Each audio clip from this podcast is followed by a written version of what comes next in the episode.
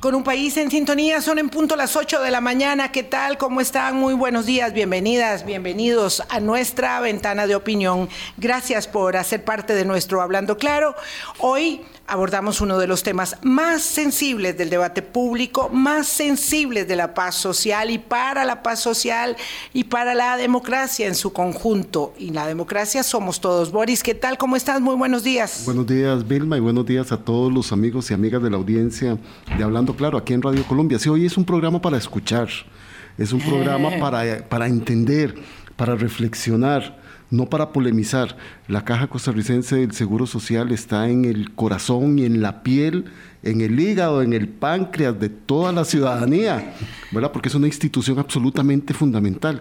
Y hoy tenemos un testigo de excepción y de lujo para poder entender esta mm, polémica que hay en torno a su situación financiera. Pero por eso digo yo, hoy tenemos que escuchar muy claramente a don Álvaro Ramos, que fue expresidente de esta institución este, y que ha asumido también una defensa importante de la institución.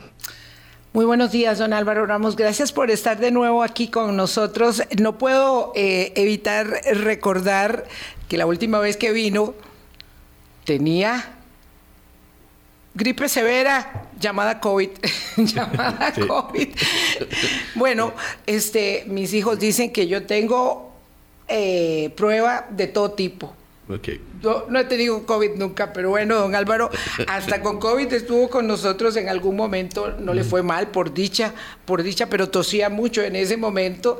Y juventud, buena salud, salió adelante rápidamente y muchas vacunas. Y cuatro vacunas. Y cuatro vacunas. Estoy esperando por la bivalente, pero no ha llegado todavía la mía. Buenos días, don Álvaro. Bueno, buenos días, doña Vilma. Buenos días, don Boris. Muchas gracias por la invitación. Y bueno, hoy no estoy tosiendo, entonces esperamos. Conversar más todavía. Muchas gracias, don Álvaro. Este huelga decir para el que está menos informado, para el que esté menos informado, que el tema de la caja está en el tapete del debate público todos los días. Y en los últimos meses, en las últimas semanas, se ha instalado esta, mm, digamos, eh, dicotómica eh, eh, afirmación de si la caja está quebrada o si por el contrario, se trata de asustar con la, con la vaina vacía. Lo cierto es que estar señalando permanentemente que la caja esté quebrada, eh, usted dice claramente que la caja no está quebrada y no tiene problemas de gestión a corto plazo, este, eh, nos ha generado una, una inquietud, sobre todo pensando en la necesidad de que cada vez más personas jóvenes sobre todo, estén adhiriendo el sistema de seguridad social que otras muchas no necesitamos convencimiento para, para estar en él. Entonces yo quisiera que pudiera explicar desde su perspectiva por qué podemos caminar para resolver los problemas de la caja con mesura, con tranquilidad, con seguridad, pero con compromiso y disciplina. Por supuesto. No, tal vez, muchas gracias, doña Vilma. Vamos a ir por parte. Creo que el primer tema, y había algo de sonar un poco teatral o efectista, pero he tratado de resumir el concepto que normalmente cuando la gente se imagina a alguien quebrado una empresa quebrada, se imagina una empresa con muchas deudas, por ejemplo. Pero vea qué simpático, la caja no debe plata, a la caja le deben la plata. Pero entonces todo este discurso de la caja quebrada a mí se me hace como, como caer en el hoyo del conejo de Alicia, ¿verdad? Estoy en el país de las maravillas, yo, pero ¿desde cuándo al que le deben plata lo declaran quebrado? Entonces hay como toda una perversión del discurso, porque vamos a ver, ya, ya entrando como en materia más en serio, sí es cierto, como debe ser, que todo sistema de seguridad social en un país que está en un proceso de envejecimiento acelerado como el nuestro, pues evidentemente enfrentará retos financieros, actuariales y de cierre de brecha de servicios bastante serios. O sea, toda esa parte es absolutamente cierta, pero eso es completamente distinto a una declaración, ahí sí, muy teatral, de que haya problemas insolubles, ¿verdad? Porque eso yo creo, yo creo que ese es el tema de fondo, ¿es insoluble o es soluble? ¿verdad? Y ahí el problema también va por el lado de que, y esto es lo que se me ha hecho muy extraño, mucha gente me ha comentado, mira, no será un intento, por ejemplo, de forzar mayor provisión de servicios privados. Yo les digo, pero es que ningún empresario serio va a invertir en una institución que estaría quebrada. quebrada Don Álvaro, dice usted una palabra que me llama mucho la atención, la perversión de decir que la caja está quebrada. Este, usted tuvo acceso a los números financieros y a la información importante de la institución. ¿Está sustentado ese argumento de que la caja estaría en graves riesgos financieros? No, vamos a ir detallando por qué. Cuando usted ve los grandes números de la caja, lo primero que se tiene que preguntar es qué ha ocurrido en momentos recientes, o digamos recientes quiero decir los últimos 10 años, para que se agrave mucho la situación financiera de la caja, ¿verdad? Porque si estamos diciendo que está muy grave porque algo la agravó. Entonces, por ejemplo, un posible candidato hubiera sido la pandemia Mm. Pero vea qué interesante. Cuando usted revisa las cifras de desempleo de Costa Rica durante la pandemia, el desempleo que se disparó fue el del sector informal, que ojo, muy doloroso para ese sector. Mucho, sí. Pero para efecto de la caja no le pasa nada, porque por definición el sector informal no paga caja. Entonces, si el desempleo se dispara en el sector informal, a la caja no le pasa nada. Entonces, cuando usted revisa los números financieros de la caja durante la pandemia, yo no dudo que fue durísimo para las empresas seguir pagando la caja, pero lo siguieron haciendo. Fue durísimo para los trabajadores independientes formales, pero lo siguieron haciendo. Entonces, la caja salió de la pandemia bastante fuerte en el sentido de que no hubo como un colapso de los ingresos durante la pandemia. Esto es muy importante entenderlo porque de dónde está saliendo esta impresión de que la caja está mucho peor que antes. No es por ahí. Después, por el lado del gasto, cuando usted analiza, por ejemplo, la situación de pensiones, el diálogo nacional del 2017 en el cual yo participé como superintendente de pensiones se concretó en el año 2021 con reformas que aprobó la Junta Directiva durante la presidencia de don Román Macaya y el cálculo aproximado es que esto cerró la brecha actuarial de pensiones en alrededor de un 30%. Es decir, que la brecha era, si recuerdo bien, 52% y se redujo a 38%. Si sigue siendo una brecha grande, pero vayan ustedes a otros países y pregunten en cuántos países en una sola reforma cierran la brecha 30%. Aquí lo hicimos. ¿verdad? Y hay que seguirlo haciendo, no hemos terminado. Pero entonces de nuevo, si hace cinco años no la teníamos y ahora sí la tenemos, esta reforma en pensiones, porque es que estamos con un discurso que ahora sí estamos quebrados, ¿verdad? Entonces hay como que ir paso a paso, ¿no? Eh, ¿En qué dirección nos hemos movido los últimos años? ¿En una dirección que deteriora la caja o en una dirección que la mejora? Entonces vean que en pensiones nos hemos movido en una dirección que la mejora. Y ahora sí. Mérito de todos Mérito de todos los costarricenses, ¿verdad? del gobierno, eh, del sector privado y de los y de los pensionados, perdón, de los afiliados, porque hicimos esa reforma que era fuerte, digamos que era importante, no tan fuerte como hubiese eh, sido óptimo, pero importante, sin, mm, digamos, eh, confrontación social. Exactamente. A, ese, a eso voy, digamos, yo siempre hago el contraste con Chile, me encanta hacer ese contraste, pobre los chilenos, pero es que verdad, los chilenos a cada rato llevan gente premio Nobel, hacen unas conferencias casi que a nivel mundial explicando todo lo que van a hacer, después no lo hacen.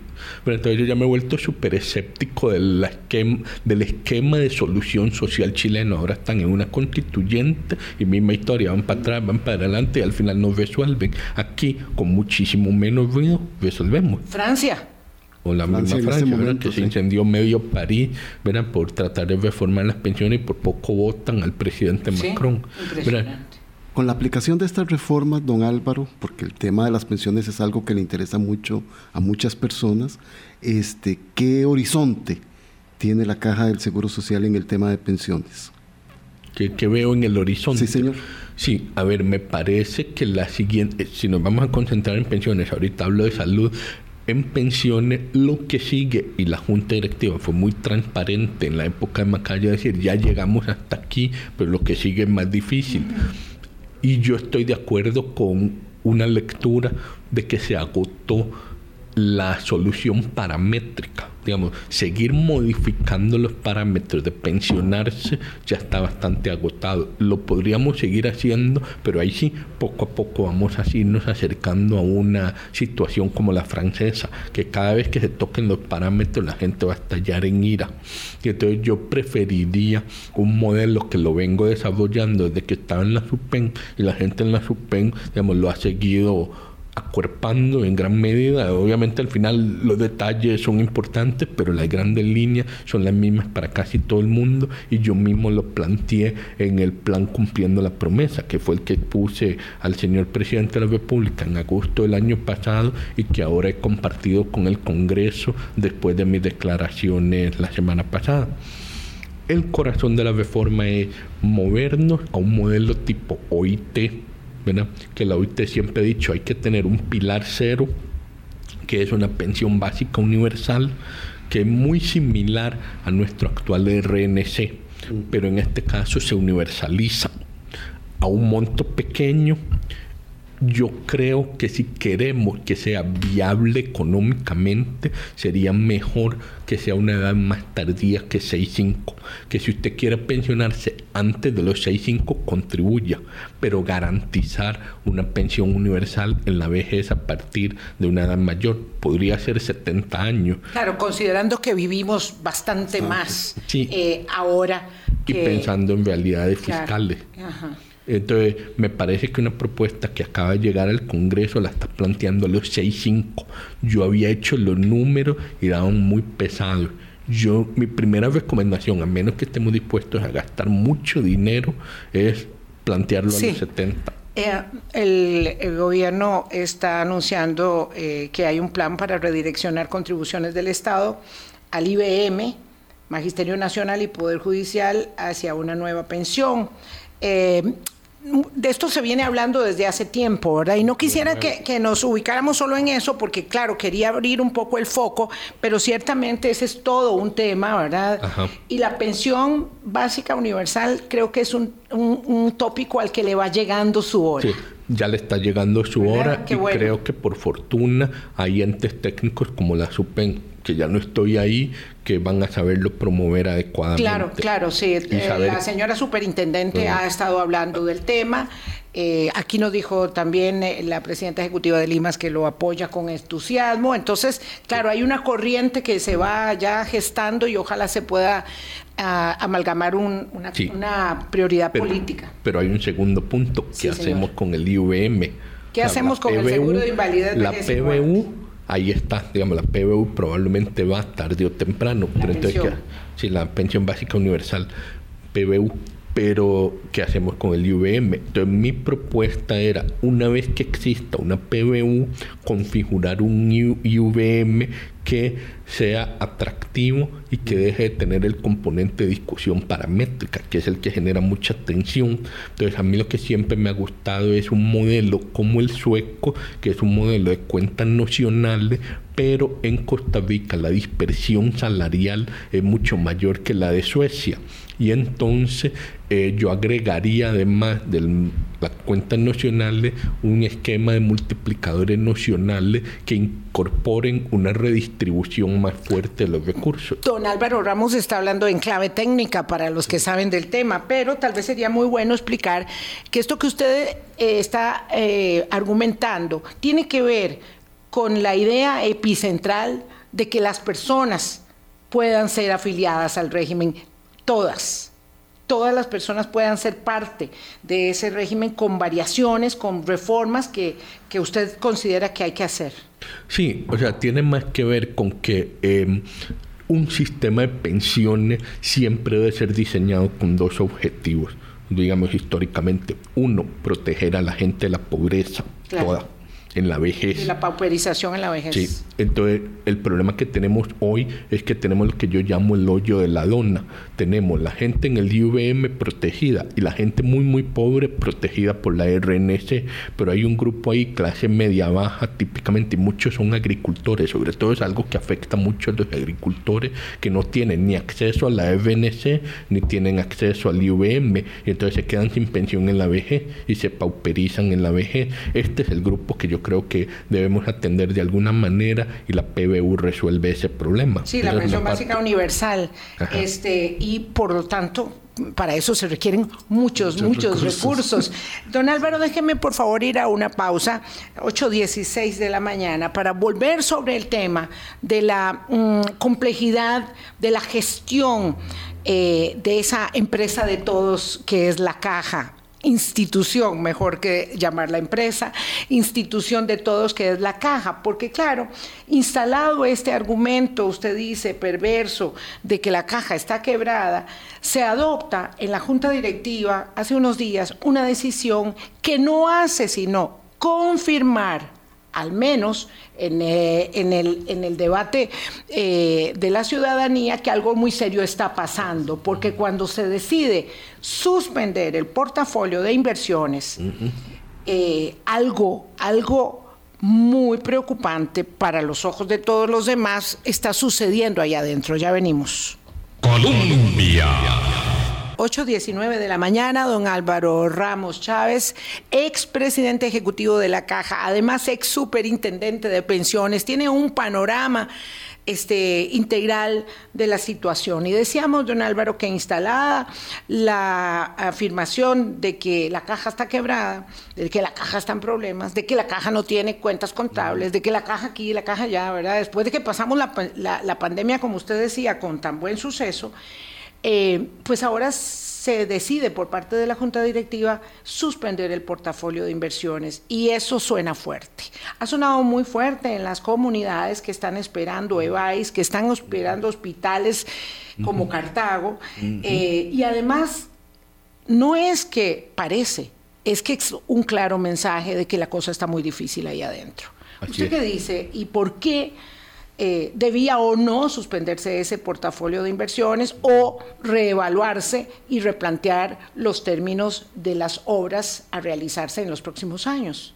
Sí, uh, vamos, seguiré con el tema, voy a seguir con el tema de por qué es que es tan extraña esta afirmación de que la caja está en serios problemas, porque reitero, las reformas o las modificaciones que se han venido haciendo, ya estuvimos comentando la realidad de pensiones, yo no estoy diciendo que se resolvió todo, estoy diciendo que, que sí han habido esfuerzos a lo largo del tiempo. Yo creo que esta es como la narrativa, que hay un error fundamental acá constantemente pasamos diciendo que no se hace nada. Pero yo, por ejemplo, cuando hago un recuento en pensiones, uno va viendo que en, eh, digamos, desde que puedo ver recordar, desde el gobierno de Calderón se empezaron a reformar. Después hubo reformas en el de Figueres, después hubo reformas en el de Miguel Ángel, como la ley de protección del trabajador. Después hubo reformas. Eh, ¿cómo se llama? Ya a nivel interno de la caja, en el de Pacheco. Después implementaron esas reformas, se le dio continuidad, porque también imaginen un mundo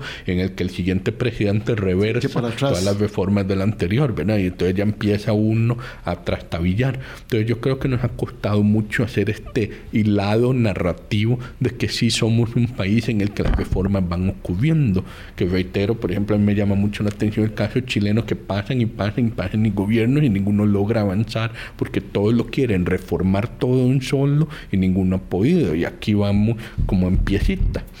Y algo parecido pasó en salud.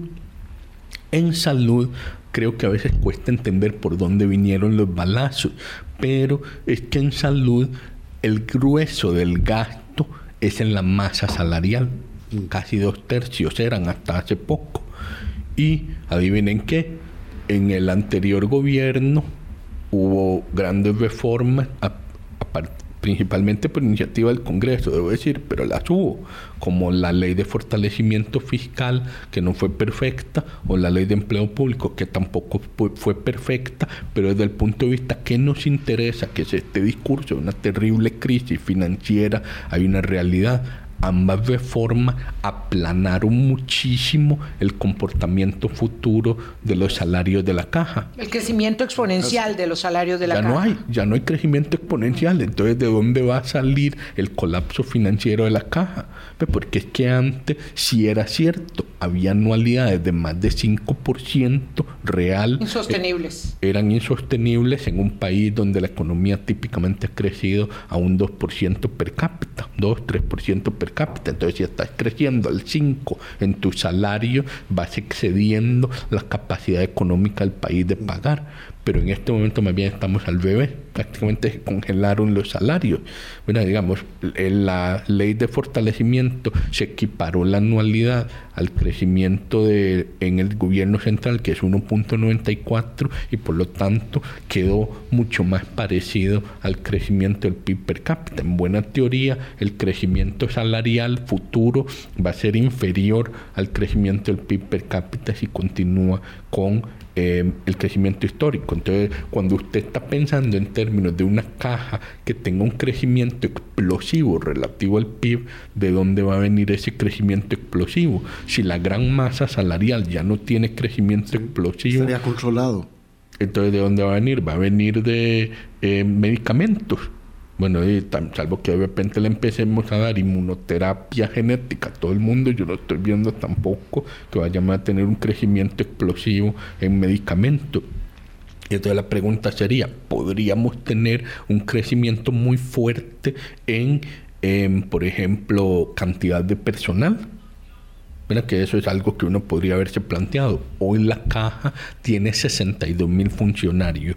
Cuando uno veía todo el proyecto de inversión durante los próximos 10 años para cerrar las brechas de salud, se hablaba de alrededor de 12 mil funcionarios. Más. Yo me imaginaba pero durante 10 años, o sea, no este año, uh -huh. pero yo le hacía los números y yo decía, al final van a ser como 10 mil, pero claro, y esto, y yo sé las críticas que ha habido en el pasado de crecimiento muy importante en eh, la sede central, digamos, en las sedes administrativas, pero en este caso la inmensa mayoría de los funcionarios, como 85%, eran funcionarios de atención de salud. Entonces, digamos, iba a ser una expansión bastante... En todo el país. en todo el país, porque, por ejemplo, de los famosos 12.000, 2.500 eran de Valle, otros 2.000, si recuerdo bien, eran de eh, áreas de salud y otros 2.000 y resto eran de hospitales, más otros 2.000 que era para tener más plazas de especialistas, que todo el mundo parece estar preocupadísimo por los especialistas, pero después se horroriza cuando uno dice necesito plazas de especialistas, ¿verdad? Esas, esas son las contradicciones que resultan un poco confusas a veces, de si queremos más especialistas, pues necesitamos más plazas de especialistas, donde yo entiendo la irritación, es decir, yo les digo que voy a contratar 5.000 administrativos, ahí sí, yo entiendo que todo el mundo brinque porque ya hubo una mala experiencia histórica con eso, que también tiene sus elementos de mitológicos, pero no importa, uh -huh. digamos que sí tenía de cierto que estaba muy sobrecargado a la parte administrativa. La parte administrativa. Sí. Don Álvaro, sí. ¿y ese portafolio de inversiones tenía como objetivo construir infraestructura de salud en todo el país para que la gente tuviera mayor cercanía a los servicios de la caja. Absolutamente. De hecho, yo en reiteradas oportunidades dije, vean, algunos de estos proyectos, y ahí sí voy un poco ya aterrizando la idea, algunos de estos proyectos podrían estar muy sobredimensionados para un enfoque más regional. Y yo tenía debates francos con la gente sobre esto. Le voy a dar un ejemplo puntual. La torre gerontológica, digamos, una expansión importante del Hospital Blanco Cervantes. Yo estaba un poco intranquilo con eso. No estoy diciendo que no sea necesario, sino simplemente que los adultos mayores de regiones alejadas tal vez verían más beneficioso tener una red uh -huh. importante regional de atención gerontológica que tener que trasladarse a San José, salvo que sea ya una intervención muy compleja. Pero entonces, digamos, esa, ese rebalanceo claro. sí me parece que es prudente, digamos, y es indispensable en la gestión de un lugar como la caja de estar discutiendo, bueno, ¿por qué usted cree que es tan importante la torre gerontológica? ¿No será mejor algo más regional? Vayamos analizándolo, pero eso es muy diferente a un análisis proyecto por proyecto en el seno de una planificación, que decir, paralizo toda la planificación, paralizo todo el portafolio de proyectos. Eso es lo que a mí me dejó completamente perplejo. Yo podría haber entendido que ellos hubieran dicho, miren, y hasta yo mismo tal vez lo hubiera avalado en su momento, mira, tal proyecto ya no encaja, porque no lo replanteamos, lo redimensionamos o incluso lo descartamos. Pero proyecto por proyecto, jamás la universalidad de los proyectos y menos cuando tomamos en cuenta que ya algunos de esos proyectos incluso tenían estructuras financieras que ya estaban contempladas para su financiamiento, su gestión, su operación.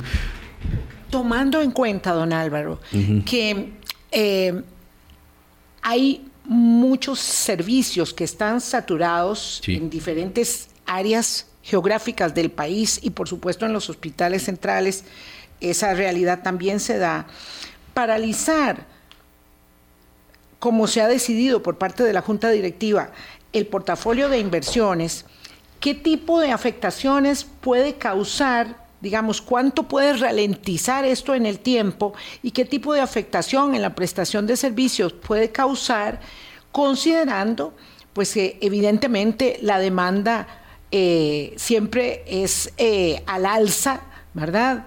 y la oferta y la disponibilidad siempre es limitada.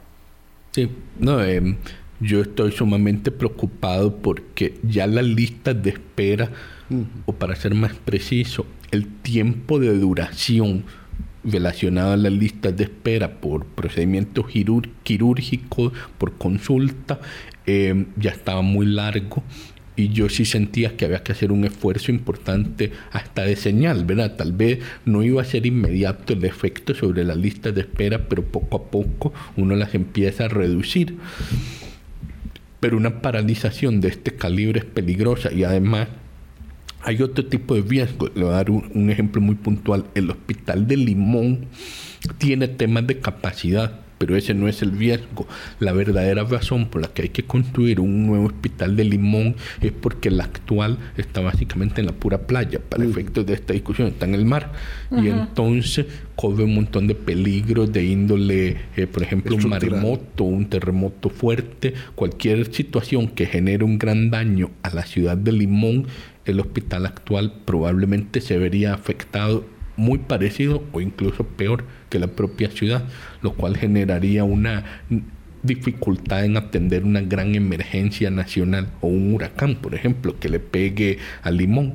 Entonces la, preocupación real que teníamos no era tanto de capacidad o disponibilidad de camas o algo así, no, era de otro tipo. De seguridad. Mm. Entonces, sí, más de, de, seguridad, de riesgos de cambio climático. Esta decisión ya se adoptó por parte de la Junta Directiva de la Caja de Seguro Social.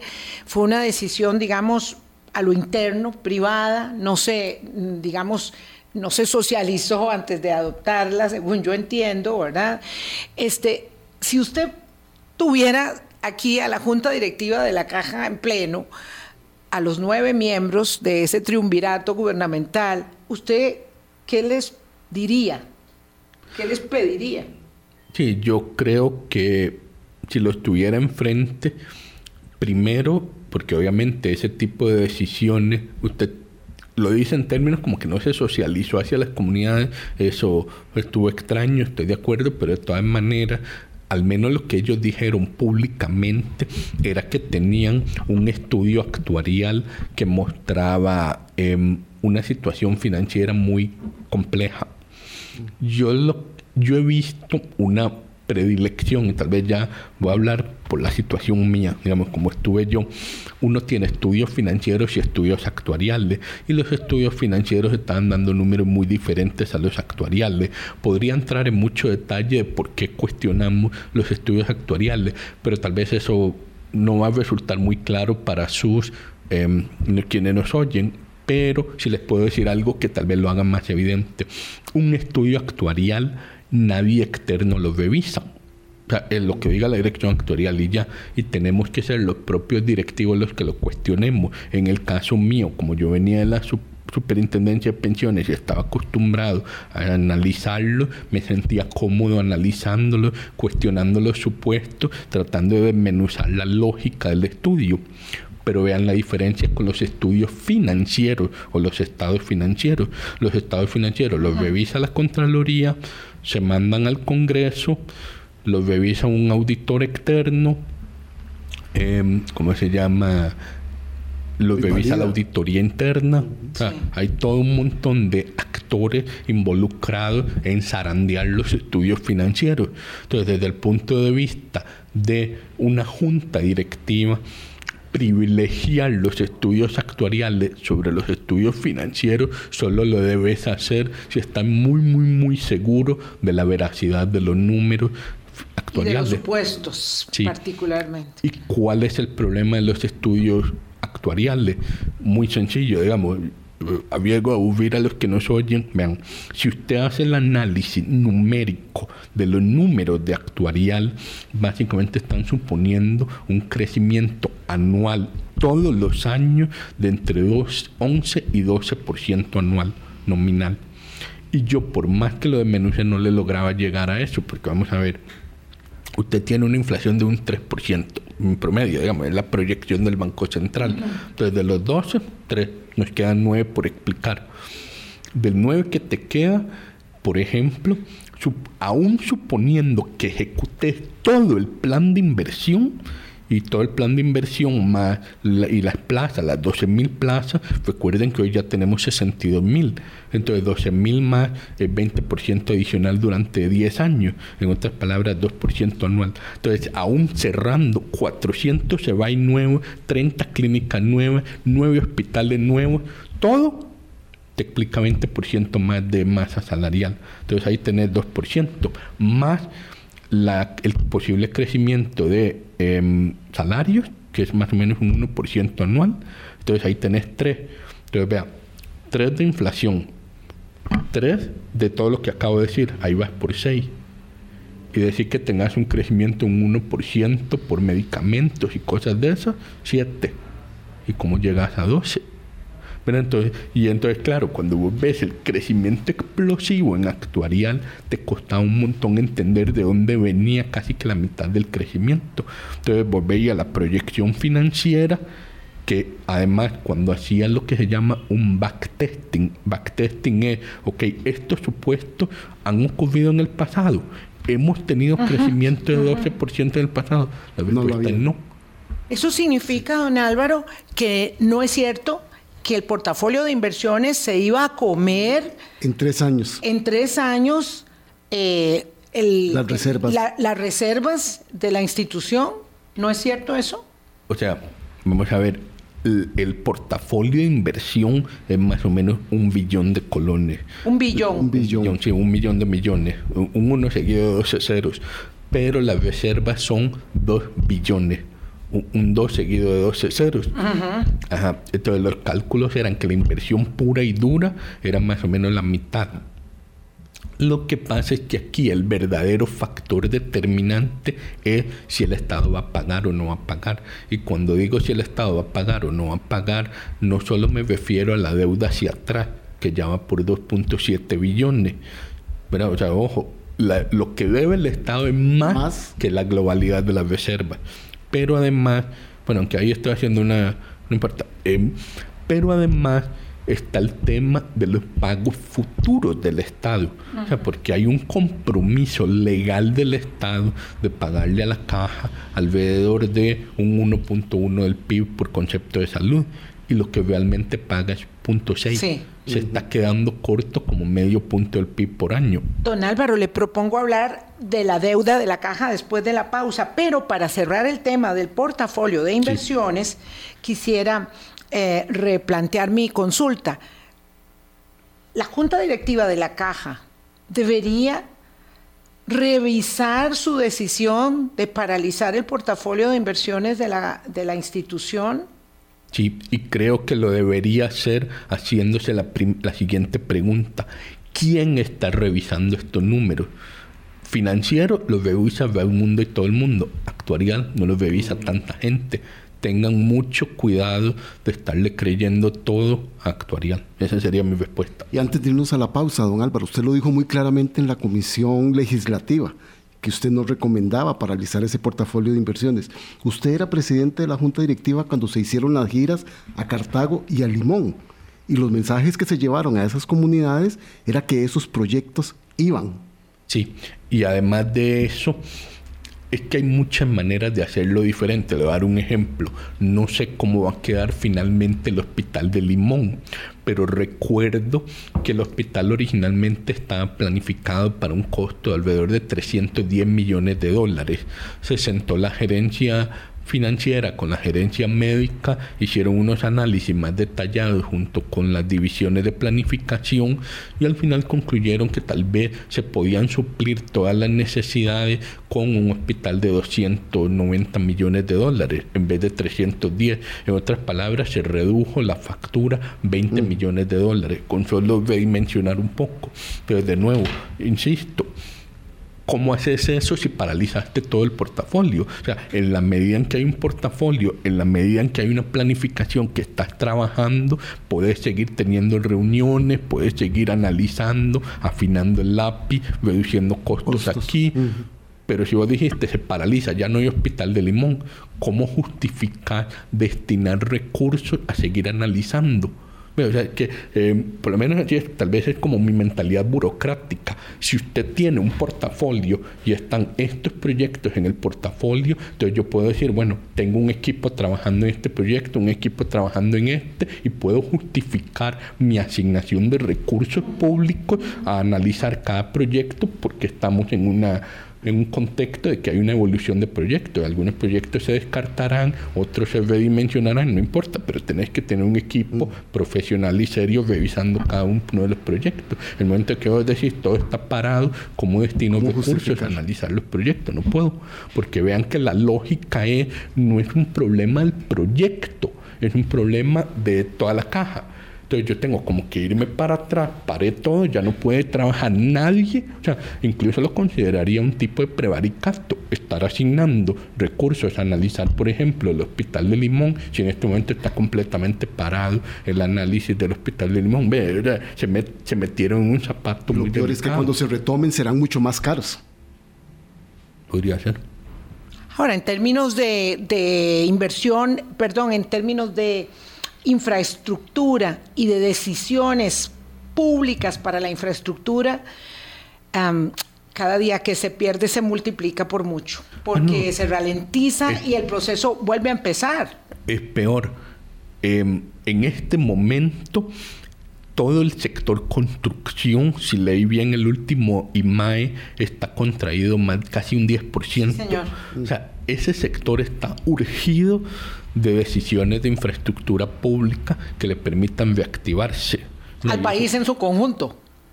Al país en su conjunto, no, no solamente a la caja, obviamente. no, no, y, es que a eso iba, digamos. En mi visión, cuando yo le planteo al señor presidente el plan cumpliendo la promesa, básicamente yo le dije, vea, todo el sector público está muy restringido por la regla fiscal, pero la caja no, porque a la caja no le aplica la regla fiscal. ¿Por qué no vamos a la Asamblea Legislativa, llegamos a un pacto nacional en el que haya un acuerdo de que la caja con sus recursos, porque si los tiene, hace las inversiones, funciona como un motor del país y en 5 o 10 años, cuando la situación fiscal mejora, es reembolsada en el enorme esfuerzo económico que tiene que hacer ahora, pero es el mejor de los dos mundos. Pero bueno, eso no parece haber sido la decisión. La decisión parece haber sido paralizarlo todo. Y eso me llena de profunda tristeza porque es el peor de todo el mundo. No hay estímulo económico, se manda un mensaje de desesperanza. Mm. No sé, es muy raro. Es terriblemente desconcertante. Cumpliendo la promesa es el proyecto de trabajo de cuatro años que don Álvaro Ramos hizo, eh, pues cuando aceptó ser presidente ejecutivo de la Caja Costarricense de Seguro Social, así se llama su proyecto de trabajo, pues que es evidente que no fue aceptado. 8.42, vamos a la pausa. Colombia. con un país en sintonía, son las 8.43. Sí. Qué decepcionante, realmente. Vamos a ver, eh, la caja no está quebrada, pero la caja siempre está, digamos, en crisis, porque crisis es como evolución, como desafío, como reto, y bueno, le apostamos mucho a ella eh, en el modelo de construcción de la paz social costarricense y tenemos que estar resolviendo sus, sus desafíos. Eh, uno de ellos, lamentablemente parece que en este momento lo que se decide es no hacer, eh, y, no hacer, pues evidentemente es involucionar, eh, no es estancarse, es echar para atrás. otro de los problemas que hay que resolver algún día, pero que parece que no se va a resolver nunca, es el de la deuda del Estado, del gobierno con la, con la institución. La caja puede seguir em, sobrellevando su gestión inmensa sin resolver ese tema que se va echando para adelante, porque usted decía que 2.7 billones es la deuda, pero hay otra deuda que no se ha cuantificado que está judicializada, según entiendo yo. O sea, esa no es toda la deuda. y además hay que hablar de los pagos futuros. Y Hacienda dice, no, yo no tengo plata. Mm. Este, entonces, se puede sobrellevar el proyecto de la paz social del país a futuro con el gran agujero de la deuda del gobierno? La respuesta sería sí, pero con una provisión de servicios de salud cada vez más deteriorada y con brechas mayores. El ejemplo que siempre doy es el de los EBAI. Nosotros tenemos hoy en día 1050 EBAI. Desde el punto de vista de las proyecciones futuras de ingresos de la caja por los próximos 15 años, eh, la capacidad de la caja de sostener 1050 bytes es básicamente infinita, digamos. no, hay problema. no hay ningún problema. Pero si queremos cerrar la brecha de salud primaria, que se estima que es más o menos unos 350 bytes adicionales para llegar a unos 1400 eh, o incluso un poquito más, pues entonces ahí sí, esa inversión adicional de 350 bytes, ya la caja tiene que tener más cuidado en invertir eso si no hay un compromiso del Estado de pagar eh, lo que debe. Eventualmente lo puede hacer, o sea, la caja tiene tanta capacidad financiera que eventualmente podría hacer los 350 bytes, pero tal vez en vez de hacerlos en 5 años, los hacen 10. Tiene que ir más despacio porque donde no hay seguridad de los ingresos del Estado, toda la gestión financiera se complica mucho. Y eso es también hasta para pensiones.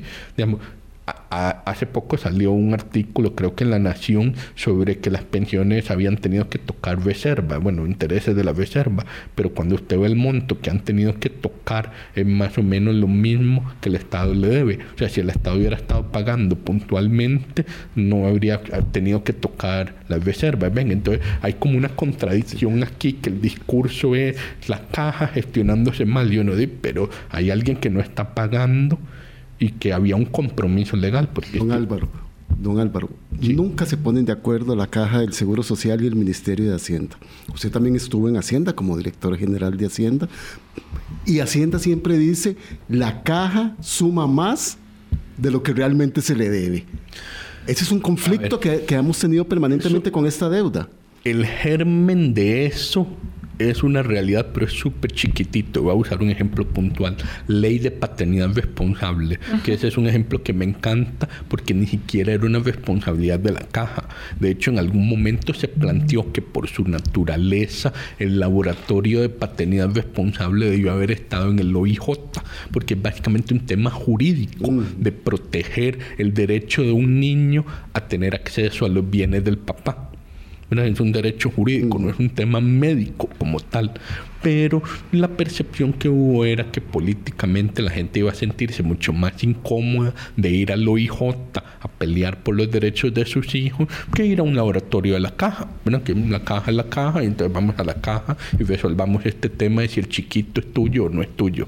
Bueno, y entonces ahí Em, en realidad no es una responsabilidad de la caja, pero es que me encanta el ejemplo porque lo asumió la caja casi que como por un tema reputacional, como que la caja tiene buena reputación de que básicamente alguien que está tratando de proteger los derechos de la gente, en fin, bueno, cáigase de espaldas, el Estado no paga por los temas de, la, de las pruebas de paternidad que las hacen. Yo fui al laboratorio, los hacen ahí todos los días, llega gente, se sacan sangre, les, les hacen la centrífuga con la sangre y lo analizan genéticamente. Digamos, eso, hay trabajo, o sea, es un trabajo que usted puede ir y ver y ver las computadoras y ver los resultados y está todo documentado.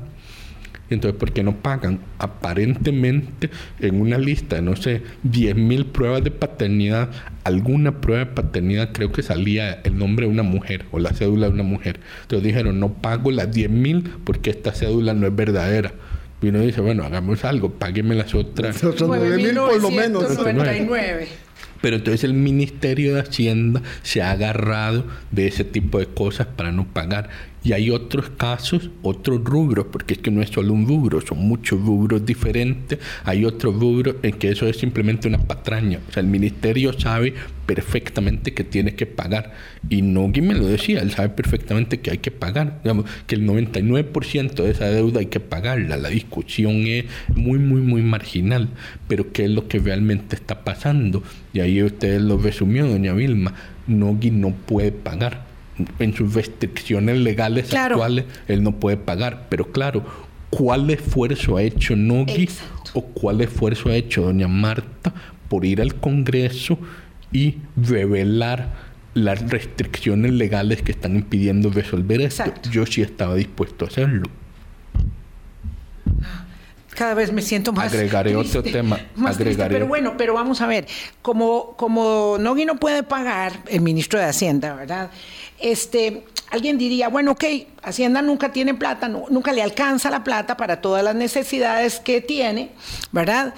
Entonces, ¿qué tipo de acuerdo nacional, porque ahí es donde nos aprieta la faja a todos, eh, deberíamos tener para buscar esos recursos, porque hay que buscarlos para que él pueda trasladarlos, digamos. Sí. Porque tampoco puede uno decir no paga porque no quiere, ¿verdad? Puede ser que no le alcanza la cobija para todas las necesidades. Hay un montón. Hay muchas opciones. Sí, pero le voy a dar una que creo que a la gente se le va la... porque no van como monitoreando esto. No es obvio hasta que revisas documentos de la Contraloría pero el gasto primario de Costa Rica se contrajo de 18% en el 2019-2020, hoy es 13.7%. O sea, hemos contraído. Gracias a la ley de fortalecimiento de finanzas. Y a un montón de cosas, pero la inflación y eh, todo un montón de temas han hecho una contracción muy severa del gasto público. Pero en mi punto es, a ver, yo no recomendaría regresar a 18% de gasto primario pero hay una realidad que los elevadísimos costos de servicio de la deuda que estamos sufriendo hoy son un tema temporal, porque se deben a una situación internacional de la crisis COVID, de la guerra de Ucrania, de altas tasas de interés para atajar la inflación causada por estos otros dos eventos. O sea, hay toda una dinámica internacional que ha provocado tasas de interés muy altas a nivel mundial cuando esas tasas de interés vuelvan a bajar, que es muy probable que ocurra de aquí a un par de años, nuestro servicio de deuda empezaría a bajar bastante, porque además hemos saneado mucho las finanzas públicas. Entonces la pregunta es, si bien yo no estoy hablando de volver a subir los cuatro puntos de gasto primario, mis cálculos eran que por lo menos en salud podríamos aspirar a salud universal con punto 75 del PIB adicional a lo que se paga hoy. 0.75 del PIB adicional a lo que yo, ya paga el gobierno. Acabamos de demostrar que podemos recortar el gasto primario 4 puntos. Yo no veo tan difícil tener una discusión de 0.75. Claro, esa discusión se va a convertir con otro montón de decisiones que si gastamos más en educación, que si gastamos más en seguridad, que si esto, que yo entiendo eso. Lo que estoy diciendo es que espacio hay. ¿En qué querer gastar? Eso son otros 100 pesos pero espacio debería Hay formas de buscar la solución. Además, las pensiones con cargo al presupuesto nacional van a presentar una reducción muy significativa durante los próximos 15 años. Entonces, eso era parte de mi propuesta. Vea, haga el cálculo actuarial de la reducción y vaya dándole esa plata a, por ejemplo, la pensión básica universal o a salud o sea, decisiones siempre hay, mm. espacios fiscales siempre puedes encontrar.